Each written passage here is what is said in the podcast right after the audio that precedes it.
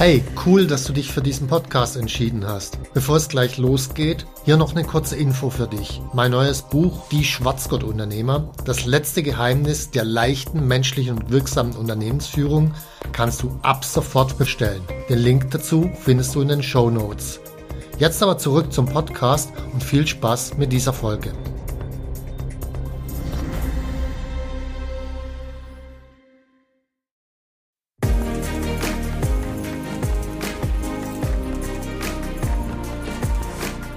Hallo zusammen, ich bin Stefan Mehrath, Unternehmer, Bestseller-Autor und Unternehmercoach. Ich bin davon überzeugt, dass Unternehmersein die geilste Lebensform der Welt ist. In diesem Podcast möchte ich dich, wie meine jährlich über 1000 Seminarteilnehmer, dabei unterstützen, zum besten Unternehmer zu werden, der du sein kannst, zum Schwarzgurt-Unternehmer.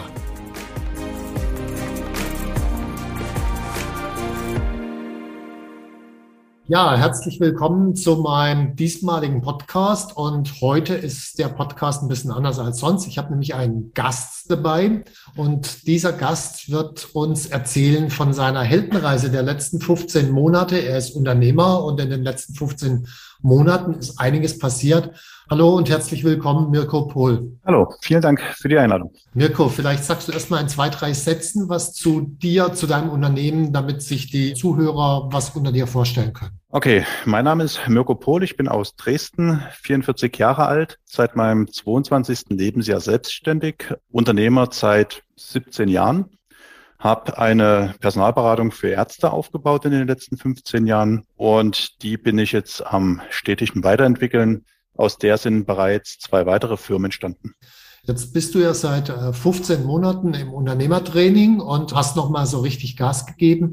Vielleicht mal vorneweg zuerst, was war eigentlich für dich? Du bist ja jetzt schon 22 Jahre selbstständig, 17 Jahre Unternehmer, genau. Was war für dich der Anlass zu sagen, hey, jetzt will ich noch mal von jemand anderem was lernen, weil du hast ja schon die ganze Erfahrung. Ja, ich habe die Erfahrung, wie man ein Unternehmen gründet. Ich habe die Erfahrung auch als Selbstständiger gesammelt, wo ich die beste Fachkraft bin. Und über lange Jahre dachte ich auch, das reicht vollkommen und habe mich in meinem Business auch so ein bisschen dem regionalen Markt verschrieben. Und irgendwann kam aber so die Erkenntnis, das Risiko ist sehr hoch, wenn ich in einem begrenzten Markt aktiv bin und hatte immer wieder den Versuch unternommen, über diese Regionalität hinauszugehen.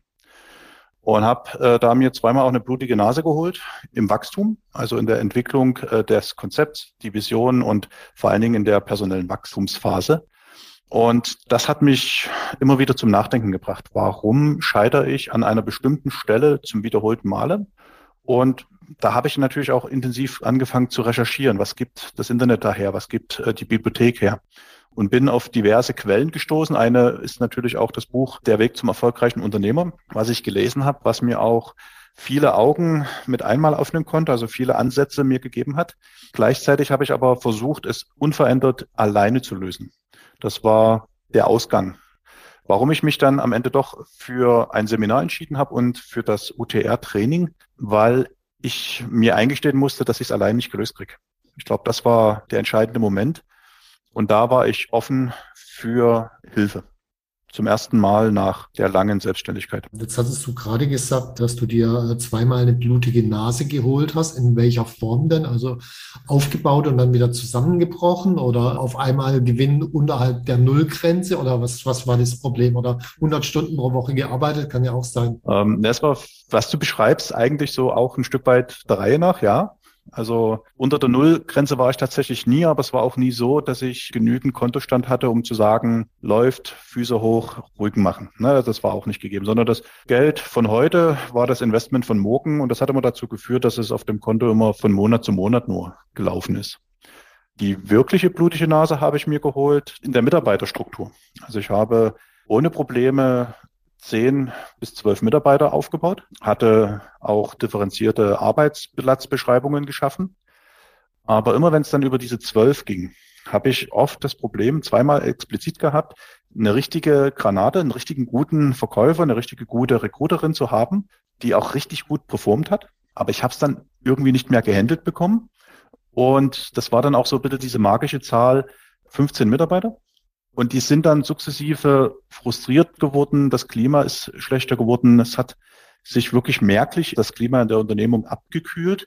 Und am Ende war dann die Kündigung vom Leistungsträger die Konsequenz. Also mir ist zweimal passiert, dass mir immer zwei gleichzeitig gekündigt haben in einem Moment, wo ich dachte, Mensch, jetzt läuft's ja. Ja, und das ist natürlich krass, wenn das dann auch wirkliche Leistungsträger sind. Also wenn es irgendwer ist, dann geht's ja noch einigermaßen, aber bei den Leistungsträgern frustrierend. Genau, die irgendwer haben blöderweise nicht gekündigt, aber die Leistungsträger. Und wenn du die vor aufgebaut hast, äh, frustriert logischerweise.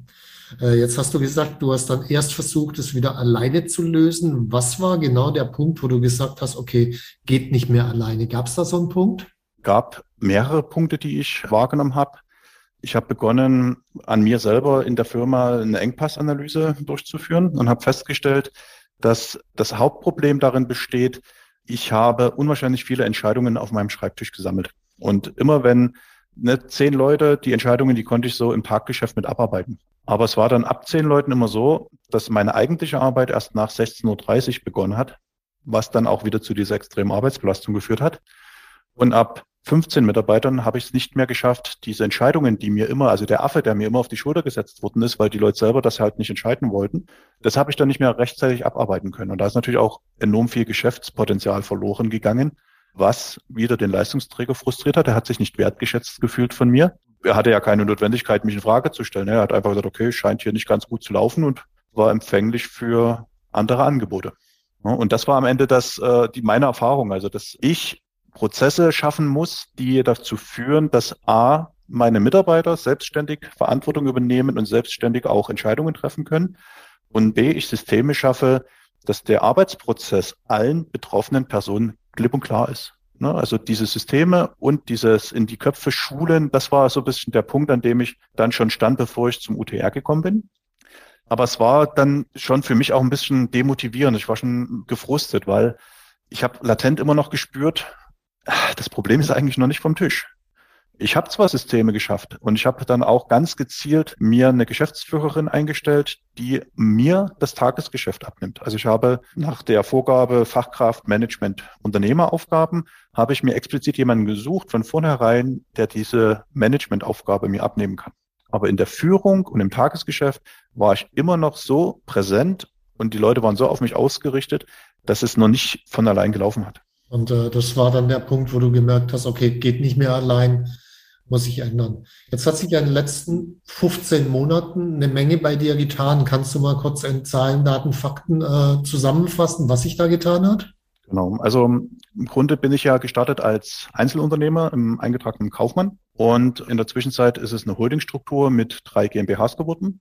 Ich habe im ersten Vierteljahr auch wirklich durchgestartet. Ne? Ich habe, ähm, weiß ich nicht, 30 Bücher gelesen. Ich habe extrem zugehört, wenn die anderen erzählt haben, was sie so für Probleme mit sich rumtragen. Habe viele Parallelen zu mir auch entdeckt und konnte gleich meinen allerersten Engpass, den ich angegangen bin, konnte ich lösen. Das war ein aktives Projektmanagement.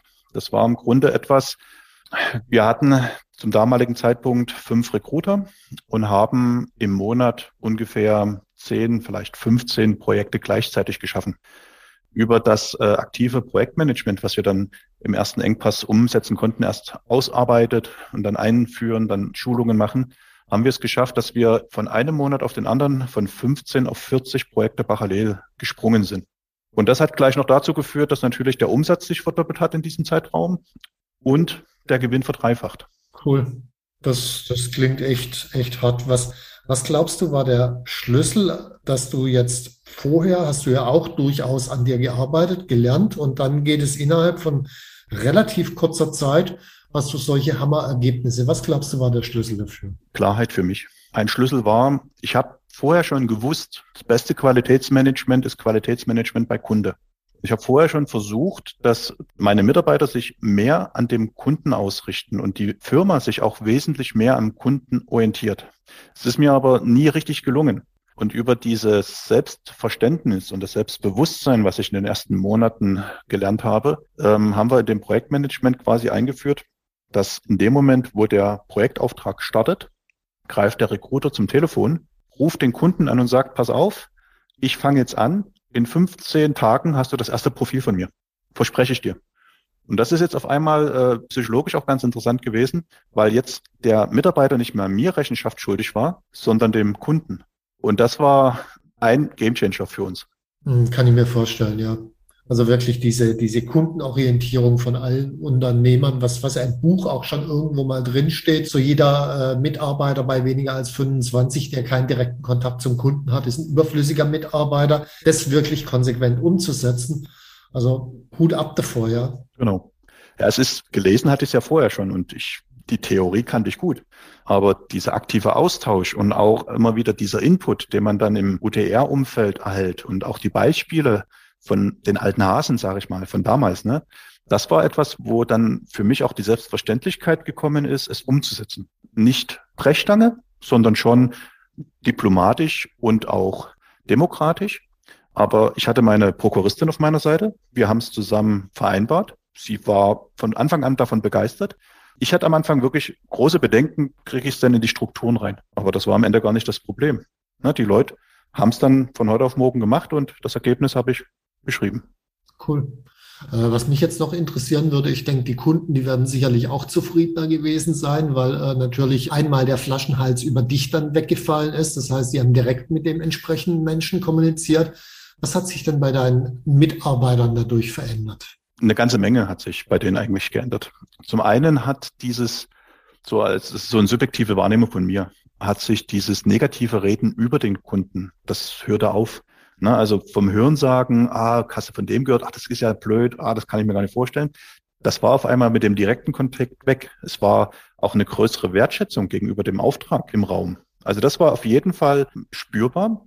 Bei den Mitarbeitern habe ich festgestellt, dass die über diese direkte ähm, Austausch mit dem Auftraggeber haben die auf einmal sich auch mit dem Projekt viel mehr identifiziert. Es war dann nicht mehr auf die lange Bank geschoben. Es war nicht mehr irgendwelche Ausreden finden, warum es jetzt gerade nicht geht, da anzufangen. Und das war auch ein Schlüssel, warum wir auf einmal so viele Projekte parallel bearbeiten konnten. Die konnten sich viel besser eintakten, die konnten sich zeitlich viel besser strukturieren. Mhm. Also viel, viel mehr Freiraum dann letzten Endes auch. Genau. Damit schätze ich mal, hat sich deine Arbeitszeit auch dramatisch geändert. Tatsächlich ist äh, in den letzten zwölf Monaten äh, meine Arbeitszeit auf deutlich unter 40 Stunden die Woche gefallen. Wo warst du vorher? Ich war zwischen 60 und 70 Stunden im Durchschnitt. Also fast halbiert, kann man sagen. Fast halbiert, genau. Aber auch die Höhen und Tiefen habe ich miterlebt. Ne? Also was machst du jetzt mit der vielen freien Zeit? Ja, also die chronische Langeweile, die sich so ein bisschen etabliert hat, ähm, kann ja nicht alles sein, aber dann hast du ja immer wieder gute Ideen, die du gespiegelt bekommst. Und ich habe die Zeit jetzt genutzt, am Unternehmen zu arbeiten, Vision zu entwickeln. Und Ende vom Lied, jetzt bin ich gerade dabei, die vierte Firma zu gründen, die weiter um das Thema Recruiting sich dreht. Also ich beginne quasi meinen Markt noch viel, viel umfangreicher mir zu erschließen und kann auf ein bestehendes System aufbauen. Also ich habe jetzt nichts, was ich neu erfinden muss oder was ich neu etablieren muss, sondern ich entwickle im Grunde das, was ich seit 15 Jahren mache, jetzt jeden Monat weiter und es wird immer mit neuer Ausrichtung und neuer Intensität stattfinden. Wie ist das für dich? Ich meine, das eine ist die Arbeitszeit, äh, das andere ist ja auch die Qualität und die Freude bei der Arbeit. Wie würdest du sagen, hat sich das geändert? Mm, Freude auf jeden Fall deutlich gestiegen. Mein Mindset hat sich komplett verändert. Äh, ich habe jetzt auch festgelegt, zum Beispiel Mittwoch früh, anstatt ins Büro zu gehen, mache ich Sport. Dieses Selbstbewusstsein und auch dieses Selbstverständnis, dass ich das quasi einfach jetzt für mich einfordern kann. Und früher war das für mich eher schwer, gar unmöglich. Und jetzt war letzte Woche gerade so eine ganz spannende Begebenheit, dass sich meine Sekretärin wundert, warum ich am Mittwoch früh nicht da war. Und da habe ich ihr gesagt, ja, ja, ich habe festgelegt, habe ich, glaube ich, vergessen zu sagen, ich würde jetzt gern Mittwochvormittag Sport machen. Und wie selbstverständlich griff sie zum Kalender und trug ein, dass ich bis um zehn privat unterwegs bin. Punkt. Sie hat es nicht kritisiert, sie hat sich im Gegenteil, ne, sie hat es einfach angenommen und es war einfach ein ziemlich gutes Gefühl für mich, dass es so auch bei den Kollegen angekommen ist. Kann ich mir vorstellen, weil früher, man, man macht sich ja immer die Gedanken im Kopf, oh, wenn ich jetzt nicht da bin, ich bin ja der Chef und ich muss von früh morgens bis spät abends da sein. Also der Erste, der kommt, der Letzte, der geht und so weiter. Das sind aber alles Dinge, die, die finden nur in unserem Kopf statt. Genau so ist es. Ja, und für mich ist es auch lange Jahre ja normal gewesen. Ne? Also bis 16.30 Uhr habe ich den anderen ihre Probleme gelöst und 16.30 Uhr bis 21 Uhr habe ich dann mein eigentliches Tagwerk getan.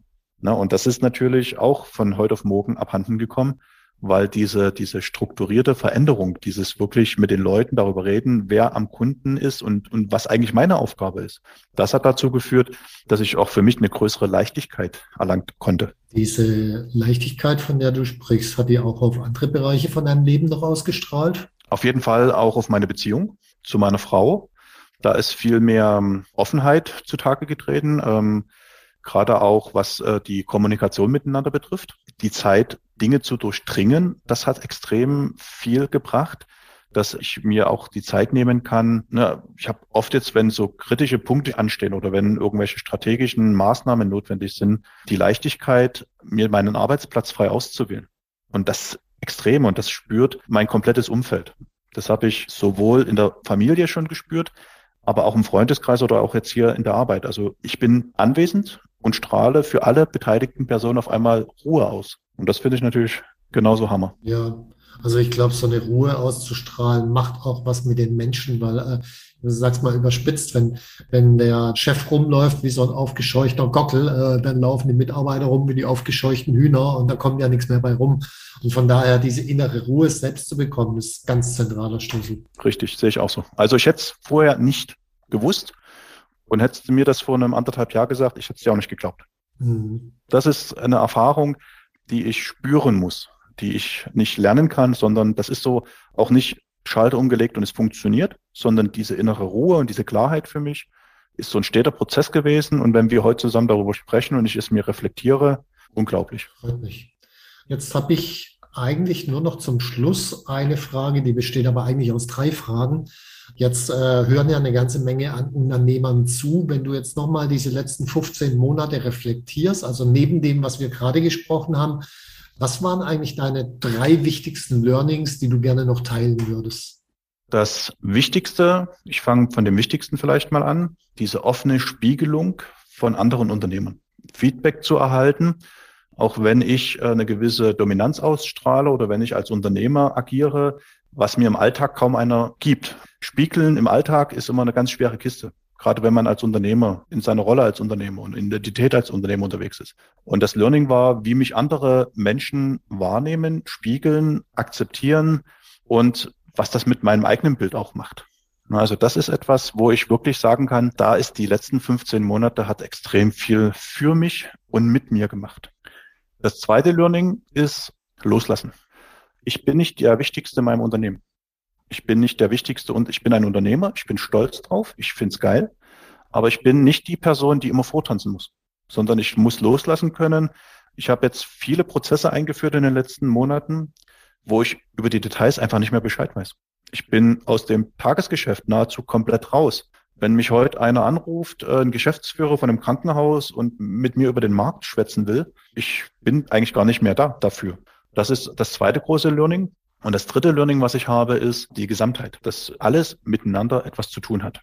Das Unternehmer sein, Privatmann sein, was wir im UTR ja mit den acht Lebensbereichen abdecken, dieses zusammenhängende Ganze und dass ich Teil davon in der Mitte bin. Das ist so das dritte große Learning. Will auch eine kurze Anekdote dazu sagen. Ich bin ja im Grunde auf dem der Rotgurt-Gürtelprüfung und die Herausforderung ist ja gerade jeden Tag eine Angstaufgabe und jeden Tag ein Konflikt. Und das hat mich am Anfang tatsächlich sehr herausgefordert, weil A, Konflikten aus dem Weg gehen, das konnte ich sehr gut. Und Angst habe ich keine. Na, also das war, war ich fest davon überzeugt. Und wenn ich jetzt aber jeden Tag mich damit beschäftige, lerne ich gerade über mich, wie ich das auch innerlich verarbeite, wie meine Körper auf Konflikte reagiert, auf Angst reagiert und wie ich äh, mich selber dem auch stellen kann. Und wie selbstverständlich es mir in der Zwischenzeit geworden ist, Dinge anzusprechen, die mich stören. Das ist, glaube ich, genauso gut eins der Top 3. Danke gerade für das letzte nochmal, für das Teilen, weil ich glaube, da sprichst du einen wichtigen Punkt an, den viele Unternehmer haben, zumindest nach meiner Erfahrung, dass sie sagen, ja, Angst, Angst habe ich nicht und äh, ja gut, Konflikte, denen weiche ich schon manchmal aus, aber Angst habe ich eigentlich gar keine. Aber an jeder Stelle, wo ich einen Konflikt ausweiche, liegt ja in der Regel eine Angst zugrunde. Und äh, ganz oft wird die Angst auch einfach umbenannt und heißt nicht mehr Angst, sondern heißt dann zum Beispiel Stress oder dann mache ich ein anderes Etikett vorne dran.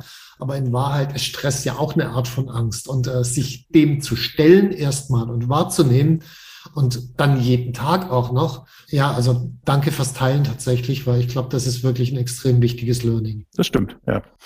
Dann äh, ja, danke ich dir erstmal, außer du willst zum Ende noch irgendwas sagen, was dir so mega wichtig ist, was ich noch gar nicht gefragt habe. Dann gerne jetzt. Ähm, Du machst mir die Aufgabe dahingehend sehr schwer, dass du mich bittest, drei wichtigste Learnings zu kommunizieren. Das sind unzählig mehr. Und ein Punkt, den ich gerne teilen möchte, ist, ich habe aus unterschiedlichen Gründen mich ja dazu entschieden, diese Weiterbildung durchzuführen. Und der eigentliche Hauptantrieb ist das Zusammensein mit anderen Unternehmen. Und da nicht mit irgendwelchen anderen Unternehmern, sondern mit Menschen mich einzulassen, die alle den gleichen Willen in sich tragen, etwas zu verändern. Sich zu verändern, die Welt ein Stück weit zu verändern, ihr Business, ihre Spezialisierung zu verbessern. Und dieses, ich sag mal, dieses Klima, was ich da erfahren konnte und was ich momentan auch so unwahrscheinlich genieße, ist, glaube ich, die Glocke über allem. Es ist diese, dieser Horizont über allem. Zusammen sich selbst weiterzuentwickeln, an sich selber zu arbeiten, mit dem Mindset, dass um mich herum Menschen sind, die genau dasselbe Ziel haben. Das ist eigentlich das Gute daran. Danke, Mirko, für die letzten Worte. Damit sind wir auch am Ende vom Podcast angekommen. Ich möchte euch allen danken fürs Zuhören. Wer sich jetzt noch für das Unternehmertraining interessiert, in den Show Notes ist der Link. Ansonsten gibt es auch auf der Website unter Unternehmertraining zu finden, www.unternehmercoach.com. Und ich danke dir, Mirko, dass du dabei warst. Danke und tschüss. Sehr gerne. Tschüss. Wenn dir mein Podcast gefallen hat, dann abonniere und like ihn doch einfach. Mein Ziel ist, dass du zum besten Unternehmer wirst, der du sein kannst zum Schwarzgurt-Unternehmer. Tschüss und bis zum nächsten Mal.